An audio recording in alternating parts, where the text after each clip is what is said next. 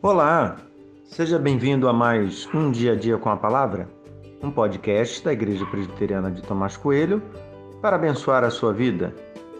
O título de hoje é Por que você está agindo assim? E tem por base o texto de Jó 33, verso 13, que diz: Por que você discute com ele, afirmando que ele não presta conta de nenhum dos seus atos? Leio esse verso e lembro de um treinamento de coaching que fiz alguns anos atrás. O instrutor foi claro: nunca use uma frase iniciada com por quê. Ela transmite julgamento a quem ouve. Isso foi tão forte no treinamento que foi a primeira coisa que lembrei ao ler esse verso.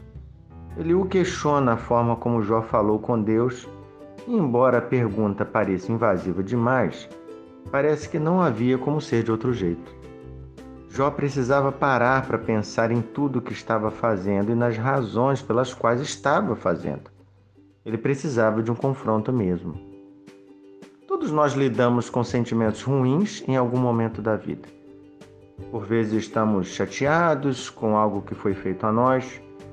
Já vi gente chateada com amigos, parentes e até com Deus. Mas por quê? De verdade, precisamos questionar o que está lá no fundo do nosso coração. Quais são as verdadeiras razões?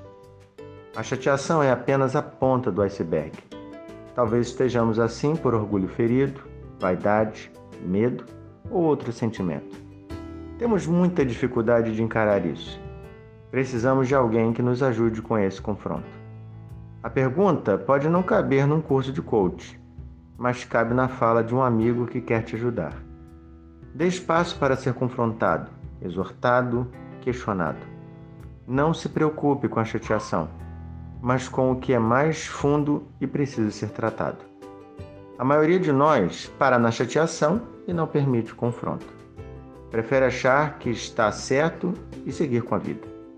Não faça isso. Conheça alguém como Eliú. Caminhe com ele e receba em amor esse confronto.